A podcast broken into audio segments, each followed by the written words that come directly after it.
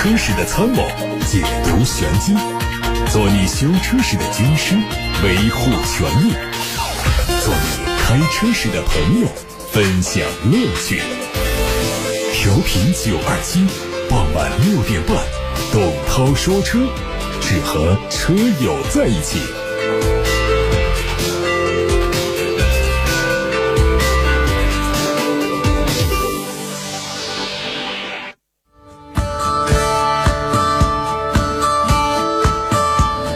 各位晚上好，我是董涛。各位关于选车用车的问题，关于汽车消费维权投诉，现在可以发到直播间。楚天交广呼叫中心热线，欢迎各位拨打零二七八六八六六六六六，还有董涛说车的微信公众号后台可以图文留言过来。看新闻。刚刚从梅赛德斯奔驰官网上看到，奔驰2021款的 CLS 四门轿跑版已经上市。四款车型的官价是五十七万六千八到七十八万三千八，其中 CLS 三百豪华型的价格上调了九千，CLS 三五零四驱版的价格降了六千。全系升级了最新的 Ambux 智能交互系统，支持触控操作、四 G 网络、旅程咨询服务、车联网等功能。另外，针对不同的车型也做了配置上的其他升级。具体的变化方面。二六零版本增加了换挡拨片，三百动感型增加了三百六十度全景影像和柏林之声的音响，还有三百豪华型增加的是 M G 外观和内饰的运动组件。动力方面继续用的是一点五 T 加四十八伏的轻混，二点零 T 的低功率和二点零 T 的高功率加四十八伏轻混三种发动机。海外媒体曝光了一组宝马全新 X 八车型的渲染图和谍照图，它的定位可能是品牌旗下的大型轿跑 SUV，同时也有可能成为 BBA 市场上推出的第一款大型轿跑 SUV。外观方面，看到前脸造型和 X 六高度相似，车身的 C 柱营造出非常浓郁的轿跑气息。媒体透露说，新车将会用上宝马旗下的 M 高性能部门推出的第一款 4.4T 的 V8 插电式混合动力，最大输出有560千瓦，匹配八速手自一体变速箱，并且配备了 xDrive 四驱。一组奥迪中期改款 Q5 的实车图在网上曝光，目前它已经在海外上市，预计国内会率先引进它的 Sportback 版本。在外观方面，前脸的造型更加扁平运动，车尾是黑化的双边两出排气。内饰方面升级了12.3英寸的悬浮式中控液晶屏，动力未来国产之后用的是 2.0T 的高低功率，同时全系配备12伏的轻混和实时四驱。凯迪拉克官方传出消息，2021款的凯迪拉克 ST5 上市了。相比2020款，主要针对配置做了调整，售价不变。主要是针对 CUE 车载互联系统做了升级，增加了违章查询、电影查询、百度语音助手、百度地图等功能。另外，新车还增加了空调语音控制、无线 CarPlay 和百度的 CarLife 手机映射功能。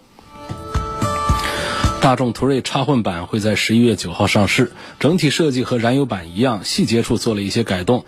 车身的进气格栅还有车尾都加入了彰显能源身份的插混标志。它的内饰方面也有一些调整，增加了插混车专属的迎宾踏板，还有专属的欢迎界面。配置方面有四温区的空调、ACC 自适应定速巡航、碰撞预警、并线辅助和主动记忆的座椅。不过他们取消了空气悬挂。在动力方面用用的是 2.0T 的涡轮增压发动机和电动机组成的插电式单元，纯电续航里程是58公里。北京现代的中期改款 X35 会在明年的一季度上市，和现款比，它对外观做了大幅度的调整，前脸的进气格栅改成了蜂窝状，并且和两侧的大灯融成一体，搭配贯穿式的下包围，看起来更加精致。车尾部分采用了辨识度更好的贯穿式尾灯，并且加上了新的一些字样标志，档次感进一步提升。尺寸方面，较现款在长度方面增加了六点五公分，轴距是没有变化的，动力继续用一点四 T 和二点零升。大众欧洲市场上在售车型已经匹配了最新的 EA 二幺幺系列的 1.5T 涡轮增压发动机。国内市场方面，这个发动机的导入工作也正在进行当中。一汽大众 EA 二幺幺下一代发动机项目将进入到生产启动阶段，年产能保持在六十万辆左右。这款 1.5T 发动机投产之后，现在的 1.4T 发动机就不会再采用了。预计迈腾、探岳、速腾等车型都会陆续换上 1.5T。动力参数方面，它的最大功率有一百一十八千瓦，超过现款的 1.4T，峰值扭矩保持不变。名爵旗下的全新 SUV 车型 MG 领航上市了，七款车的卖价是九万九千八到十五万九千八。它用上了第三代名爵家族式设计语言，整体造型更加激进、更加年轻。双层的设计让前脸的层次感看起来更加丰富。前脸大尺寸的数字燃动进气格栅，内部做了熏黑的处理。内饰方面延续名爵家族式的风格，和现款在售的一致。不过在细节上有一些不一样的，比如说空调按键的造型，还有挡把两侧的按钮布局。在动力方面用的是 1.5T 和 2.0T。海外媒体曝光了一组全新的吉尼赛斯 GV80 的实拍图，它计划在下月开幕的进口车博览会上亮相，有可能成为这个品牌首款引进到中国市场上的车型。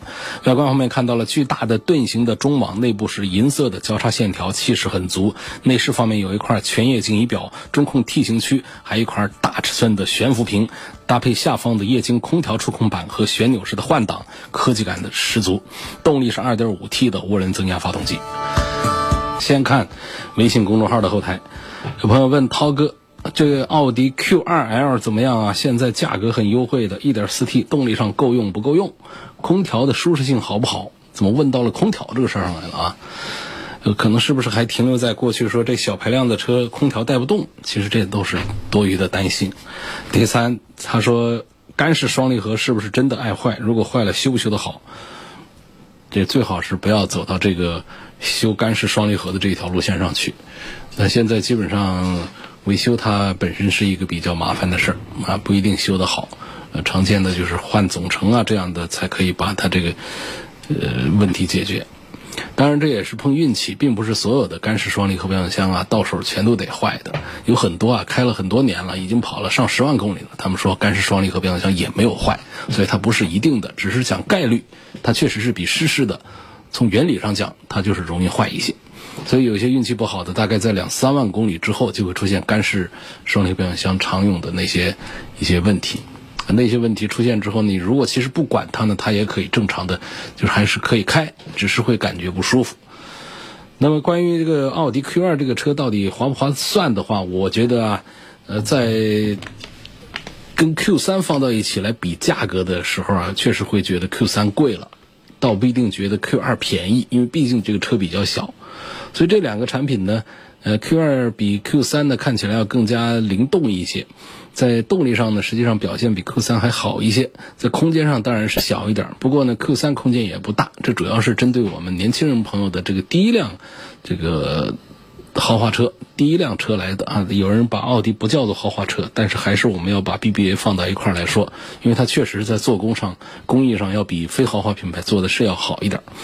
所以这个产品呢，我认为奥迪 Q2 的这个性价比啊，比 Q3 确实是表现要更好一点。啊，我赞成年轻朋友可以，如果嫌这个 Q 三要二十几万贵了的话，现在这个 Q 二啊优惠完了之后呢，实际上它是个十几万的车，确实性价比表现是很不错的。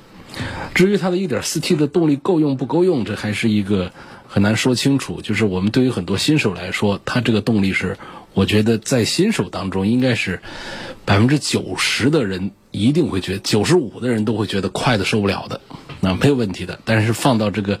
呃，整个的这个车友们的这个大的这个概率上讲的话呢，我们平均讲啊，我觉得大概百分之八十的人也不会觉得它慢啊，所以这也不是大家担心的点。呃，基本上在这个。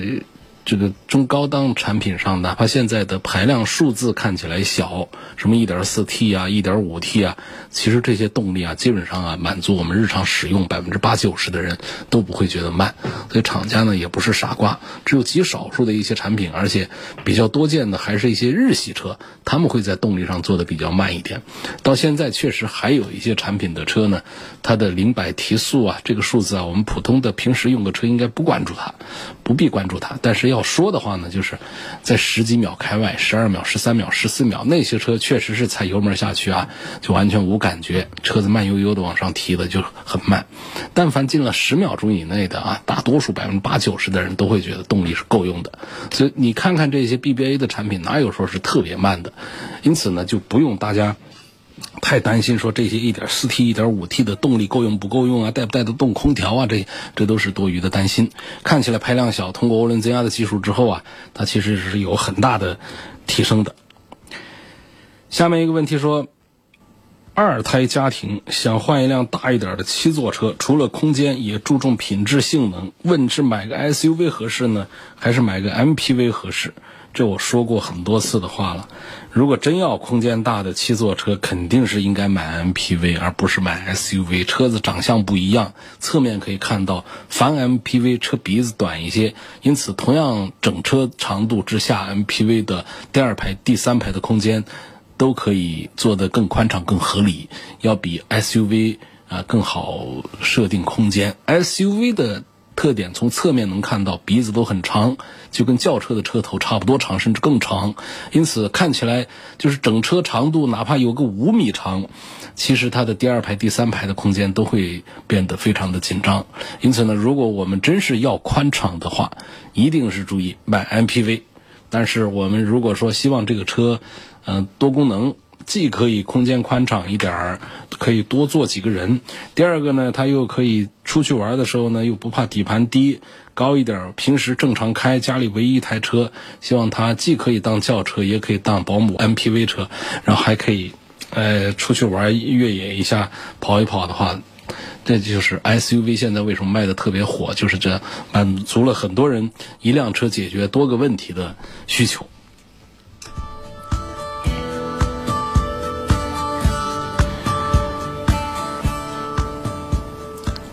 下面的问题说三环线每天都堵，为什么不出台一个早晚高峰大货车限行的措施？在咱们的武汉的环线呢，也没有像北京一样的五环六环那样环，呃，三环基本上都快到时就可以说外环了。那这种情况，我们这个经济发展呢，还是需要这个大的物流车来通行的，所以还没有到这样来限制的时候。因为到四环开外啊，确实我们有太多的这个工厂啊。太多的企业需要物流到三环以内来，从这个交通需求的角度，现在来限行这大货车还是不太现实。呃，早晚高峰限行呢，这个倡议、这个提议，我觉得也还可以错开一下。毕竟我们的环线少。你问我为什么不出台，那这个就得是问我们这个。政策的制定部门，大家作为这个市民呐，可以提这样的建议。我觉得这样的呼声非常好，通过我们节目说出去了，也让很多人都听到了。确实，这个三环线早晚高峰堵得厉害。如果把大货车在早上的七到九点钟的时段，晚上的这个五到七点钟的时段能够限行一下，我相信会让很多人回家早一点。到单位不迟到。下面问：抛开价格和故障率，CRV 和途观两个车产品力谁会强一些？我们为什么买个车要抛开价格、抛开故障率呢？我们买个二十万的一个经济型的一个家用车，一定是要把故障率啊、价格这些放在放在非常重要的位置来考虑。如果不考虑这两样东西，我们考虑什么？考虑动力，考虑空间，考虑配置，是吧？这也没有必要。这些车呢，也都是在动力上啊，它不是一个强项，都做的是软乎乎的，就是我们正常用一下。在空间上呢，CRV 和途观的后排都差不多。但是最最重要的，其实是我们要比较的是谁坐的更舒服一些。这方面还是日系车更擅长。然后在配置方面，其实是不相上下。那么有一点呢，可以指导一下。呃，借鉴一下这个意见，就是途观的价格比 CRV 要低一点，就实际终端优惠啊，但是呢，它的销量还没有 CRV 高。那这是个为什么呢？就还是从这个用户的口碑啊来讲呢，CRV 比途观更被我们的车主们认可一些。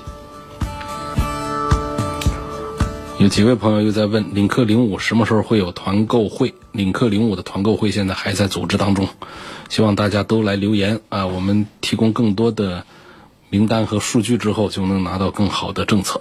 领克零五，嗯，确实是我在节目里是承诺过的，要跟大家组织一场的，因为好几位朋友都对这个车感兴趣，都想搞一台领克零五，我们一起跟大家从厂家那儿争取一个政策来。下面来看，通过八六八六六六六六呼叫中心平台上，有位朋友发过来的话题，王先生他说：“我经常听节目里的汽车资讯提到某一辆车即将上市，发布车型的渲染图、假想图、概念车等等。我很疑惑，为什么不能够直接发布车，而要搞这么多的步骤？问一辆车从图形到上市需要多久？这需要几年的时间啊？这几个步骤的宣传完全是宣传需要，就是通过不同的宣传点来吸引大家对产品的关注，这是第一个。”呃，放出节奏来。第二个呢，这是一种市场探测的行为，就是他通过一个渲染图、一个假想图、一概念车，他可以判断一下，判断一下咱们的这个车主们对于这个设计啊是否接受起来比较容易，是否认可。如果不行的话，就会做改造。那么第三个呢，其实是在向我们的市场上在显示呃肌肉呃显示存在感，就是我的车呢，我的开发呀，其实是做的很棒的，因为实际上这个大头啊都在后面。下面看一看来自董涛说车微信公众号后台的一个问题，有位网友问说，现在高速公路都提速了，那么湖北的高速超速百分之二十不处罚的规定取消了没有？呃，其实，在全国很多地方呢，超速百分之二十以内啊，都是没有处罚的。那么，在武汉呢，在湖北呢，确实是有一段时间是这样的，是要受处罚的。但是，大家现在有那种轻微的一点点的超速的，是不是就没有收到罚单？所以这一点呢，就提醒大家，其实有一些规定呢，它不一定要明文的来取消和执行。嗯，它只是现在没有。那就是没有，而且本身呢，从我们这个大的法规上来讲的话呢，也没有谁来明文规定说百分之二十以下就不处罚，所以处罚不处罚呢，还是执法部门的一个一个裁量的一个范围。因为本身这个百分之二十的一个超速范围呢，是留给什么的？留给一些误差。啊，这些东西来就是限速说一百二，那就是限速一百二。如果所有的限速都得放放宽百分之二十的话，那直接写限速百分之一百四十四不就行了吗？为什么要有这个百分之二十的限速呢？就是考虑到，比方说我们有一些情况下需要超车，你不得突破一下一百二啊？你还有就是这车的表头它不准，你以为跑的是一百二，实际上它是一百三。啊，包括我们轮胎的这个气压呀。换了轮毂啊，等等这样的情况都会导致我们的表头不准。还有就是我们的测速仪器也是需要校正的，也会存在误差。因此呢，给了一个余量百分之二十，这不代表着说这就是我们把这个限速的速度给放宽了。所以各位一定把这个道理把它记清楚啊，记得是这样的。大家呢正常情况下就不要超过这个限速牌上的那个数字。而不要在心里啊默默的念叨，一看到一百二十公里的限速，你直接把它翻译成了一百四十四限速，你这样的观点是错误的，啊，一定注意这一点。李先生在八六八六六六六六上问话说：“请问这个新款凯美瑞的变速箱顿挫打齿、发动机机油乳化的问题，现在有没有改善？没有听说改善。时代雅阁 1.5T。”变速箱过热导致失速的问题有没有得到改善？也没有得到改善，好吧？就是实际上呢，这样的一些问题啊，它都没有成为一个群发的一个很大的一个问题。就是厂家也没有做出一些这个召回啊，一些什么。就是有一小部分车主们反映了这样的一些故障之后呢，就是在一些批次的产品上是有这个毛病。那么厂家呢，在生产线上，比方说在变速箱的生产过程当中啊。在发动机的生产过程中，针对它做了一些调整之后，那下一个批次的产品它就不会再有了。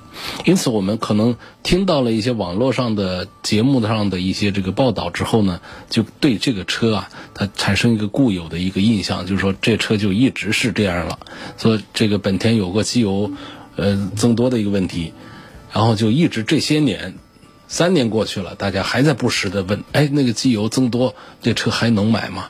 所以大家了解了这个汽车的制造过程之后啊，这些事情啊就更加的放心一些。汽车主机厂是光制造车的，发动机啊、变速箱啊都是自己的另外工厂，甚至是别人家的工厂采购过来的，而且呢，产品线上都是一批次一批次的。我希望你对三年之内汽车发展的趋势和状况做个判断，尤其是关于电动车和燃油车。这个三五年之内啊，燃油车肯定是主流啊。现在买车，我觉得不用刻意的来考虑这个问题，或者说排斥燃油车，我认为是没有必要的。领克零五的质量品控做的怎么样？可不可以买？五六十岁的老汉可不可以买？领克的总体质量在自主品牌里是很不错的了，可以买。这个车很时尚，嗯，但是呢，不见得必须得年轻人开才合适。你只要心态年轻就可以，就像时装一样，中老年人不一样，穿年轻人的衣服，呃，穿的也很好啊。有说。我准备换车，第一辆车是一四款的 CC，第二辆车是一八款的老 Q 五，现在准备换个车，Q 五和 CC 都给家里人开。现在在看的是捷豹的 XEL，还有新款的 CC，CC 配置很豪华，连方向盘加热都有。那捷豹的低配就很盖，呃，预计裸车三十万以下，现在非常纠结。这品牌不一样啊，我觉得不能要求同样价格下豪华品牌还必须和普通品牌的配置水平一样。啊，你不能说直接拿一个大众的 CC 来跟一个捷豹的 XEL 来对比他们的配置，品牌上还是高度不一样的。那这一组当中呢，我觉得新款 CC 其实，呃，整车的这个性价比确实是要更好一点。不过呢，你一定要把这个品牌的因素考虑进去，开着一个捷豹的 XEL 还是比开着一个大众的 CC 啊，要更加拉风一点的。嗯。欧蓝德怎么选？能不能上四驱？就是它的品控怎么样？欧蓝德的卖点就是四驱和耐用，啊，所以整个广汽三菱家都没什么车让大家可以买了，就剩下一个欧蓝德，做的还是比较用心的，这个车可以可以关注一下。下面有一个问题说，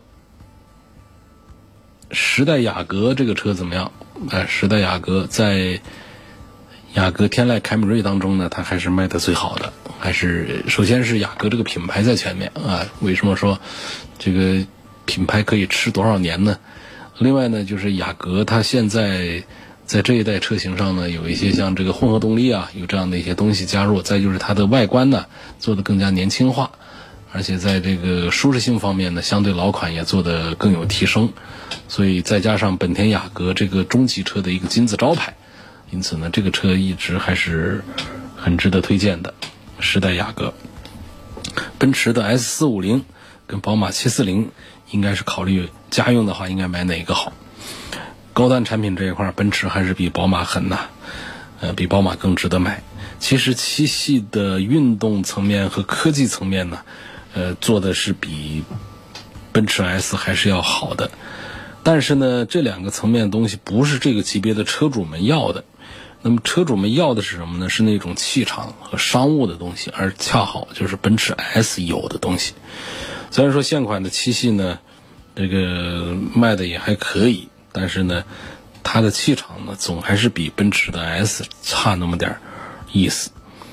呃，但是呢，你要说到这个新款的奔驰的 S 的话呢，确实在外观上啊，这个气场啊，它就还是稍弱一点，不像老款的那么的经典。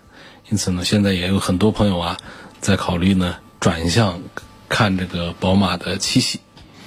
我觉得在这个大几十万、上百万买一个 D 级车的这个事儿上呢，呃，现在可以把七系啊放到更重要的位置上来看。但是呢，我觉得关于这个奔驰 S 的这个地位，轻易短期呢确实还是很难撼动，因为这一期的这一代的这一届的 S 啊。它就是除了大灯、尾灯这个改造让人有争议之外呢，它在看不见的地方的科技配置方面的应用啊，确实是比上一代要更加强大的。很多看不见的地方提升是很多的。凯迪拉克的 XT 五和奥迪的 Q 五 L 从发动机、驾驶质感、内饰、油耗这各方面应该怎么选？综合得分呢，还是奥迪 Q 五啊，要比凯迪拉克的 ST 五高一些。林肯的冒险家怎么样？呃，希望能评价一下。整体也不错，但是我觉得这个价位呢，可以对比看一下凯迪拉克的 ST 四。我觉得它还是卖不过 XT 四的。女士代步车裸车价八万块钱左右，要后续使用省心，请问国产和合资都有哪些推荐？我觉得你就买一个广汽本田的飞度吧。嗯，这是一个。另外呢。再靠到年底的话呢，呃，东风本田也会出一款这样的呃八万左右的一个小车，这都是挺大的一个空间的一个车。虽然说自主品牌的这个价位的倒也挺多，但是呢，我觉得而且都挺大。但是我觉得相对于女士来买一个八九万的车来说，我还是愿意推荐一个合资产品的，这像飞度啊这样的。请问宝马的 X3 和奔驰的 GLC 该怎么选？我就考虑操控和后期保养，这是很常见的一个问题。从美观、豪华感和品牌的光鲜度讲，奔驰的 GLC 是要比宝马 X3 是要好的。但是要论操控啊、保养费用啊，呃，还有这个整车的品质、用料和性能，那宝马的 X3 那要比奔驰的 GLC 做得更好。奇骏和荣放该怎么选？感觉荣放的发动机噪音大一点儿。主要是需要用车省心呐，故障低一点。那关关于这两个车的区别，你可以到百度啊，到一些论坛里去搜，基本找不到什么倾向性的答案，就是这两个车是差不多的。我说完也等于什么都没说，就是越听越迷糊。实际上，这两个车呢都没什么特点，也没什么过人之处。我觉得至少对我来说是这样的。嗯，基本上呢，可能如果一定要做一个推荐的话呢，我赞成。荣放还是要多一点。一来呢，就奇骏的质量投诉还是比荣放要多；二呢是荣放呢，它是来自于丰田的 TNGA 架构，这个架构方在动力性能啊，在安全性能这个方面，它还是非常有优势的。呃，提醒大家关注一下，这是丰田的一个新的平台，但是在我们宣传当中啊，已经是成为一句老话了，动不动就在提 TNGA 是个什么东西，是一个体系化的一个丰田的最新的一个造车的平台。